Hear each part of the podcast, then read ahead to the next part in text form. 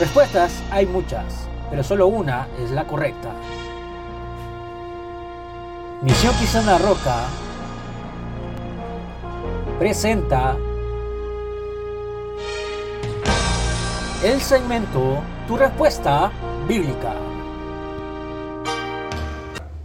No perdamos de vista el hecho de que los apóstoles practicaran el bautismo en el nombre de Jesús. Fue una decisión propia de ellos. Fue una decisión propia y lo hicieron. ¿Por qué? Oye esto. Lo hicieron porque Jesús era el que había sido crucificado. Todos conocían a Jesús. Hermano, Jesús había sido crucificado. ¿Para qué? Para que el hombre fuera salvo.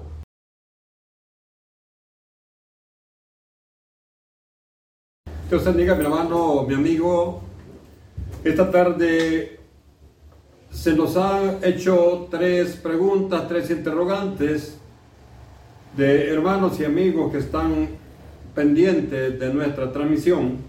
La primera de ellos eh, nos formula la primera interrogante y esta es, ¿de dónde viene el calendario que usamos en El Salvador? Y también la misma persona nos pregunta al mismo tiempo, ¿y por qué Israel tiene un calendario diferente? Con mucho gusto esta tarde trataré de resolver esta interrogante con el propósito de aumentar el conocimiento de mi hermano que nos hace esta interrogante. Hablar, hermanos, hablar del origen y la evolución del calendario a través de la historia es bastante amplio, es bastante extenso. En primer lugar, voy a contestar la primera interrogante, ¿de dónde viene el calendario que usamos en El Salvador? Eh, definamos, primeramente, definamos qué es el calendario y dice que es un sistema de división del tiempo por días, semanas, meses y años, fundamentalmente a partir de criterios astronómicos o de acuerdo con el desarrollo de alguna actividad. También tenemos un segundo concepto que dice que es un registro impreso de los días del año. Es un registro impreso de los días del año ordenados por meses y por semanas. Generalmente incluye información sobre las fases de la luna y sobre las festividades religiosas y civiles. Bien, hay una diferencia entre el calendario solar y el calendario lunar. El calendario solar tiene 365 días Oiga qué importante esto. Y se cuentan los días de 12 de la noche a 12 de la noche. 24 horas. Mientras que el calendario lunar tiene 354 días. Y se cuentan los días, oiga, qué importante esto, se cuentan los días de acuerdo a las fases de la luna y los días se cuentan de 6 de la tarde a 6 de la tarde del siguiente día. Ese, hermano, es el calendario eh, lunar. Ahora, el calendario que usamos en El Salvador es el mismo calendario que se usa en la mayoría de los países del mundo. Ese calendario llamado gregoriano, calendario gregoriano instituido por el Papa Gregorio XIII en 1582. Este calendario vino a sustituir al calendario juliano. O sea que el calendario juliano se usó antes del gregoriano. Este fue establecido por el emperador Julio César en el año 46 antes de Cristo. Por lo tanto, hermano, conociendo de dónde viene el calendario que nosotros usamos y la diferencia entre el calendario lunar y el calendario solar, quiero iniciar hablando sobre el calendario juliano. El calendario juliano, mi amado hermano, eh, fue establecido por el emperador romano Julio César en el año 46 a.C. por sugerencia del astrónomo alejandrino Sosígenes. Oye, qué interesante esto que encierra la historia. Por lo tanto, hermanos, la historia de nuestro calendario gregoriano comienza hace más de cuatro mil años. Mira, en el antiguo Egipto. Desde allá, amado hermano, viene este calendario. El calendario solar egipcio fue adoptado por los romanos en el año 46 antes de Cristo. Este calendario egipcio, mi amado hermano, fue reformado por un decreto del emperador romano Julio César. Aquel calendario egipcio, hermano, fue reformado por el emperador romano y esto es muy importante que Julio César toma este calendario, hermano, y le da una, un cambio para aplicarlo. Y esto, oiga bien, y este calendario, hermano, es el calendario que se conoce con el nombre de calendario juliano, porque fue Julio César quien lo eh, ordenó que entrara en función. Este calendario, hermano, estuvo usado se le estuvo dando uso por un tiempo de 16 siglos, o sea, 1600 años, me refiero al calendario eh, juliano, hasta que fue reformado por el Papa Gregorio XIII eh, en el año 1582 y que dio lugar al calendario gregoriano, calendario que es usado en nuestros días por la mayoría de los países del mundo. Oye bien, los, los egipcios hermanos habían dividido el año en 365 días, divididos en 12 meses de 30 días, seguido por 5 días adicionales. Cada día estaba dividido en 24 horas, 24 horas, en 12 horas diurnas y 12 horas nocturnas. De esta forma, nace un calendario solar en el año, oiga qué interesante, y este calendario comprende la cantidad de 365 días. Esto hermano es importante, es importante que lo conozcamos porque es el calendario que nosotros usamos. El año romano, en el año solar de 365 días, que usamos es el calendario gregoriano y está distribuido así. Enero 31 días, febrero 29 días, marzo 31 días, abril 30 días, mayo 31 días, junio 30 días, julio 31 días, agosto comprende 30 días, septiembre 30 días, eh, octubre 31 días, noviembre 30 días y se cierra, hermanos, con el mes de diciembre que comprende 31 días. El origen, hermanos, de los nombres del calendario gregoriano romano es llano, Dios a quien le ofrecían sacrificio para que bendijera al nuevo año hablamos del mes de enero. Febrero, hermanos, Februar. Februar es en honor a las fiestas de la purificación de Roma. Estamos hablando de la descendencia de los días, hermanos, de lo más bien dicho, de los meses que conforman el calendario gregoriano. Marzo, hermanos, viene de Marte, dios de la guerra para los romanos.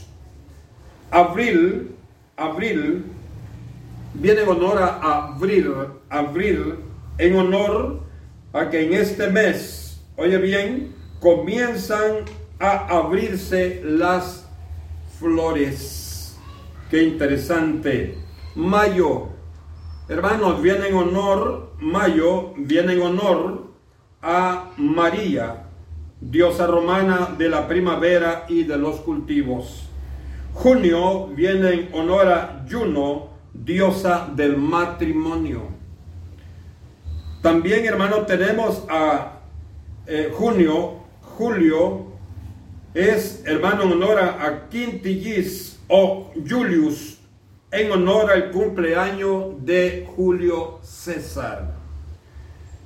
Eh, tenemos también, hermano, eh, tenemos allí a, Sextil, Sextil, sexto mes en el calendario romano y es en honor al emperador Julio VIII Augusto. Mira qué interesante, estamos hablando del mes de agosto del calendario gregoriano. Septiembre, estamos hablando hermano de septiembre, séptimo mes en el calendario romano. Octubre, estamos hablando del octavo mes del calendario romano. November, eh, el noveno y hermano tenemos diciembre, el último mes. Ahora veamos por qué hermano Israel tiene un calendario diferente al nuestro. ¿Por qué Israel no usa el calendario gregoriano que usamos en El Salvador y la mayoría parte de países del, de la planeta Tierra? Porque tienen, hermano, un calendario lunar, donde los días se cuentan de 6 de la tarde a 6 de la tarde del siguiente día. De acuerdo a los, oiga bien, de acuerdo a los movimientos de la luna no del sol como nuestro calendario. Dicho de otra manera, hermano, el día en el calendario hebreo comienza a la caída del sol a las 6 de la tarde, que inicia eh, la luz de la luna, y hermano, culmina, oiga bien, y culmina con la aparición nuevamente del sol. Culmina, culmina el siguiente día. Hermano, es interesante este punto.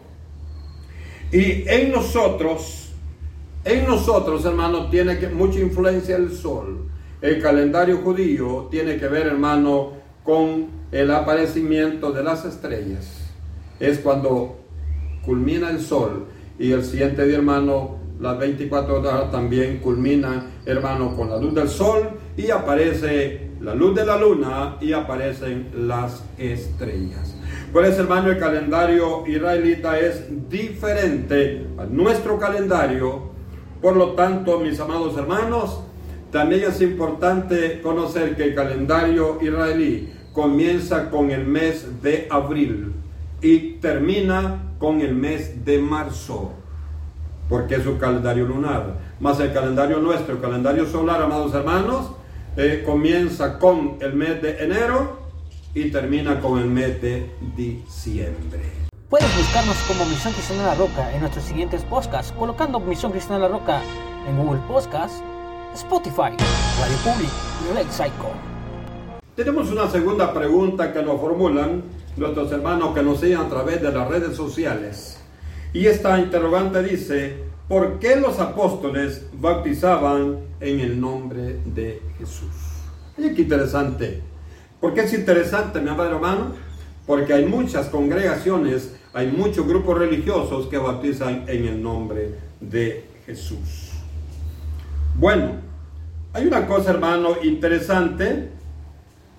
Y es, eh, en primer lugar, veamos, porque la pregunta es, ¿por qué los apóstoles bautizan en el nombre de Jesús? Veamos ahora eh, ¿Qué apóstoles bautizaron en el nombre de Jesús? Encontramos a Pedro allá en el libro de Hechos de los Apóstoles, capítulo 2 y versículo 38. También vemos a Pablo en Romanos capítulo 6, versículo 3 al 4, Gálatas capítulo 3, versículo 27 y Hechos capítulo 19, versículo 4. Ahora, no perdamos de vista el hecho de que los apóstoles practicaran el bautismo en el nombre de Jesús fue una decisión propia de ellos. Fue una decisión propia y lo hicieron. ¿Por qué? Oye esto, lo hicieron porque Jesús era el que había sido crucificado. Todos conocían a Jesús. Hermano, Jesús había sido crucificado. ¿Para qué? Para que el hombre fuera salvo. Pues Hechos 4:12 dice que en ninguno otro hay salvación. Porque no hay otro nombre bajo el cielo dado a los hombres en el cual podamos ser salvos. Esta, van a una de las, de las razones eh, por la cual, hermano Pedro eh, y Pablo, como ya vimos los versículos, amados hermanos, bautizaban en nombre de Jesús. Pienso que ellos dijeron, bueno, el, el mundo, los hombres conocen a Jesús. Conocen a Jesús porque Él fue crucificado para darnos salvación. Y la predicación, amados hermanos, del plan de salvación está en torno a la persona de Jesús. Y todas las personas, hermanos, de ese tiempo sabían quién era Jesús. Hay otro aspecto importante y sabían quién era Jesús porque ya había pasado el tiempo donde Jesús había resucitado. Mira qué interesante. Y con, el, con la manera, hermano, con el objeto que resucitó, llevó, eh, fue llevado, hermano, a los cielos de donde él había venido lo que se conoce como la ascensión de Jesús. Ahora, amados hermanos, ¿sabían ellos, sabían quién era Jesús? ¿Sabían? La gente sabía quién era Jesús. Y como eh, Pedro y Pablo querían hablarles, hermanos, de Jesús, querían que conocieran a Jesús, porque solo a través de Jesús podemos alcanzar la salvación. Pienso, hermano, que ellos por eso hicieron el bautismo en el nombre de Jesús. Mira qué interesante esto. Interesante esto. No importando, hermanos, la razón por la que contradijeron lo que había dicho el Señor. Oye, ¿y por qué le lo contradijeron, hermanos? Porque Jesús le dio la orden primeramente a los apóstoles y ahora te la da a ti y a mí como la iglesia del Señor que somos. Y me refiero a la iglesia cristiana evangélica, porque es la única iglesia que ha sido a quien se le ha entregado la potestad de predicar el mensaje del evangelio. Y digo esto, hermano, porque la iglesia cristiana evangélica no pone otro fundamento. No pone a Pedro como otro grupo religiosos, no pone a María como otro grupo religiosos, no pone a Mahoma como otros, no pone a Smith como otro, no pone a ninguno más sino que la iglesia cristiana evangélica únicamente pone a Jesucristo como el centro, como el fundamento principal de nuestra fe y de nuestra enseñanza. Ahora, ellos hermanos, en el caso de Pedro y en el caso de Pablo, que son quienes hicieron bautismo en nombre de Jesús, ellos hermanos, ellos estaban muy conscientes que ellos estaban desobedeciendo la orden de Jesús. ¿Y sabe por qué les digo esto, hermano? Porque bautizaron en el nombre de Jesús. Y Jesús no, no dijo eso, Jesús dio una orden. La única razón, hermano, está fundamentada en la obediencia al ordenado de Jesús. Tú y yo, hermano, te estamos obligados a sujetarnos a las órdenes de Jesús. El mandato, el mandato de Jesús era obedezcan, obedezcan la palabra. Por eso, amados hermanos, en el libro de Eclesiastés, hablando del Antiguo Testamento, el capítulo 12 y versículo 13, dice, el fin de todo el, el discurso, oiga bien, oído es este, teme a Dios y guarda sus mandamientos, porque esto es el todo del hombre. Oye, teme a Dios y guarda sus mandamientos, dice la palabra. Por lo tanto, tanto los apóstoles como nosotros estamos eh, bajo una línea, bajo una orden y esa es sujetarnos a la palabra. Hablando del Nuevo Testamento, hermanos, allá en la primera carta de Pablo a los Corintios, en el capítulo 14 y versículo 33, la Biblia nos dice que Dios no es Dios de confusión, sino que es Dios de paz. No es para confundirnos, sino para obedecerlo. Si tú y yo nos dejamos llevar por la palabra bendita del Señor, en ningún momento nos vamos a confundir.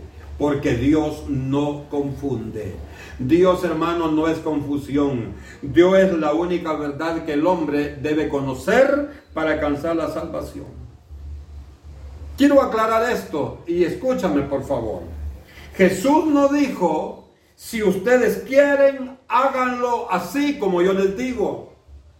En ningún momento dijo, si ustedes quieren, háganlo. La orden que Jesús dio fue la siguiente. Mateo capítulo 28, versículo 18 al 20. Dijo Jesús, toda potestad me es dada en el cielo y en la tierra. Mis palabras deben cumplirse. Oye, oye lo que les dijo. Toda potestad, o sea, otra palabra dijo, yo soy el único que manda en el cielo y en la tierra. Toda potestad, dice, me es dada. Por tanto, como yo soy el que tengo la potestad de ordenar y la autoridad de ordenar, mi orden es, por tanto, ir y hacer discípulos a las naciones, bautizándolas en el nombre del Padre y del Hijo y del Espíritu Santo, enseñándoles que guarden todas las cosas que os he mandado. Y he aquí, estoy con vosotros todos los días hasta el fin del mundo. Si vemos con cuidado, hermano, y con mucha atención esta porción que hemos leído, fue un mandato que Dios entregó a los apóstoles. Porque dice, hermano, que reunió a los apóstoles y les dio este mandato. En ningún momento les dijo, eh, si ustedes quieren sujetarse, háganlo. Ustedes quieren bautizar en nombre de alguien, háganlo. No. Él les dijo, toda potestad me es entregada y con la autoridad que yo tengo, que yo poseo, yo les ordeno que vayan a las naciones y que les enseñen y que las bauticen en nombre del Padre y, dice, del Hijo y del Espíritu Santo. Si usted, hermano, separa del Padre y del Hijo y del Espíritu Santo. Oiga, qué interesante. Si vemos con cuidado el mandato entregado a los apóstoles, que se les ordenaba, oiga, porque tenía toda potestad tanto en el cielo como en la tierra. Significa, hermanos, que tenía la autoridad suprema, suprema sobre todas las naciones. Por tanto, mis amados hermanos, el mandato a cumplir fue específico, dirigido hacia el bautismo en agua. Era específico, sin duda, hermano, alguna, en su presencia, en su presencia sabía del error que cometerían sobre este aspecto. Por eso, hermano, el Señor en su presencia, porque presencia significa, hermano, conocer todo antes que suceda. El Señor Dios es, era y será por siempre Dios. Él conoce todas las intenciones del corazón. Y como el Señor, hermano, sabía que el hombre el hombre hermano podía tener una, un error en esta práctica, se fue específicamente al bautismo en agua. Por eso fue enfático Jesús. Oiga, fue enfático diciéndoles que la misión de cumplir, la misión a cumplir por los apóstoles y por la iglesia era ir y hacer discípulos a todo el mundo. Significa, hermanos, que todos los hombres todos los hombres del mundo tenemos la misma oportunidad. La misma oportunidad, hermanos, de recibir o rechazar la salvación. A quienes debían, hermanos, dice, después de instruirlos, de enseñarlos, dice, debían bautizarlos, pero debían hacerlo en el nombre.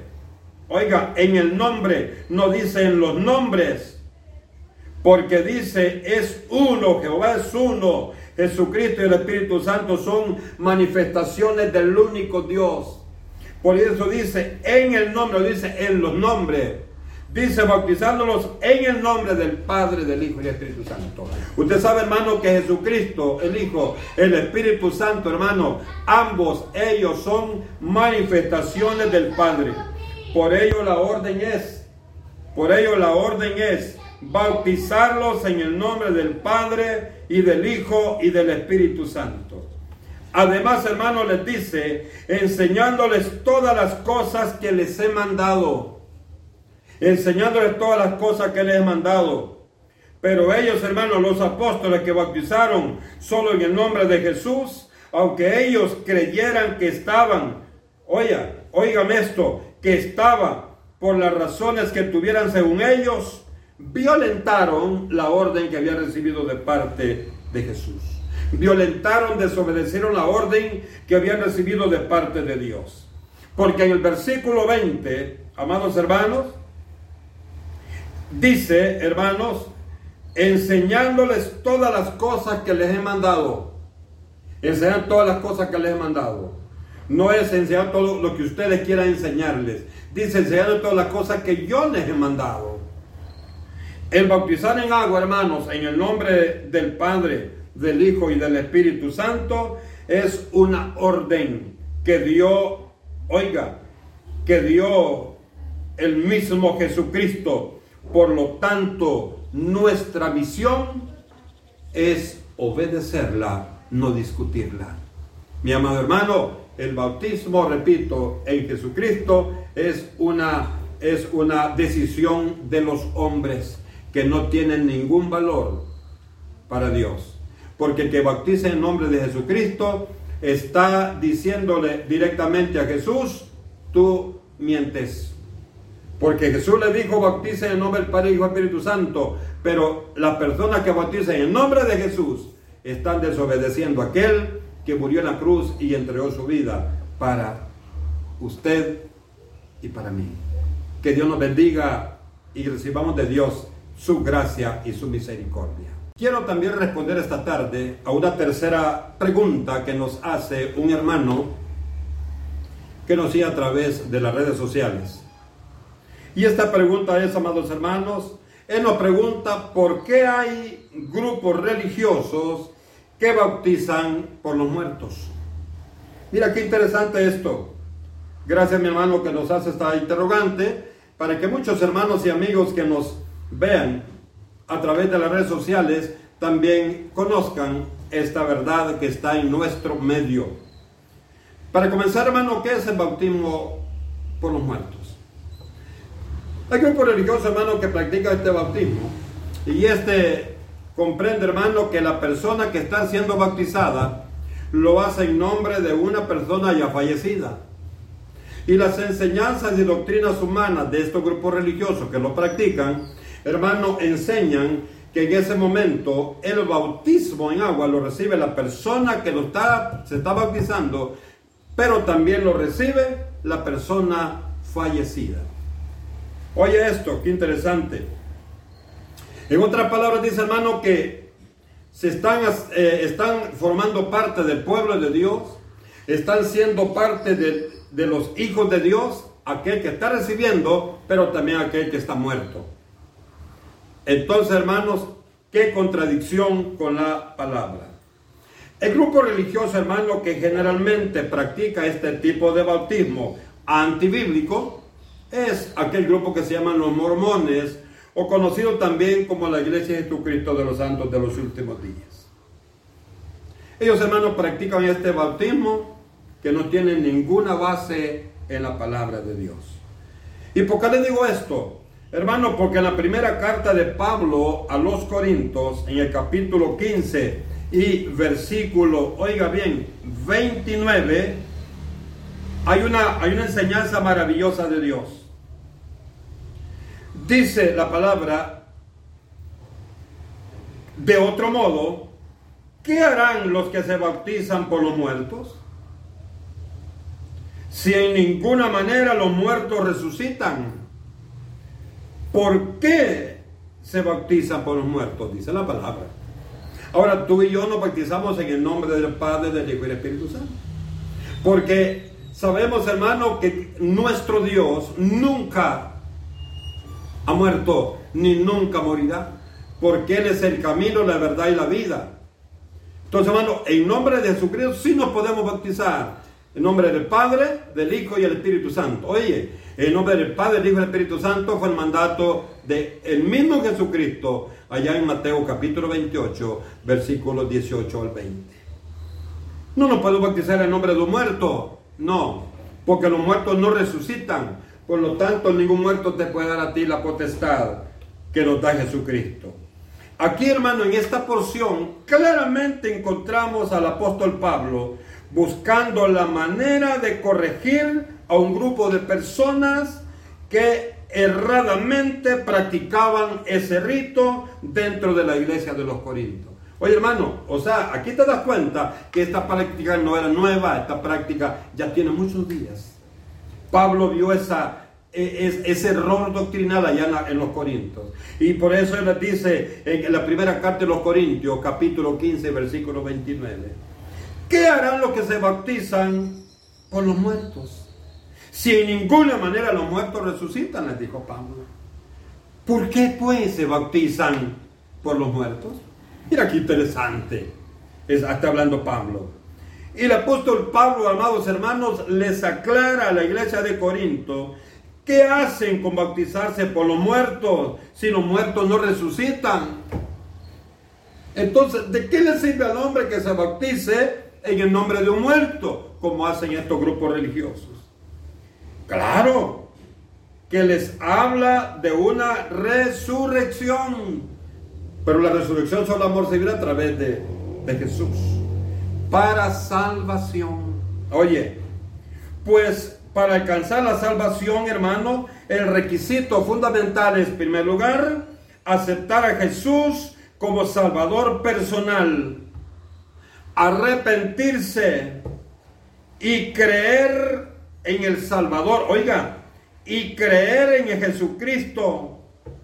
Por eso les termina diciendo, ¿por qué pues se bautizan por los muertos?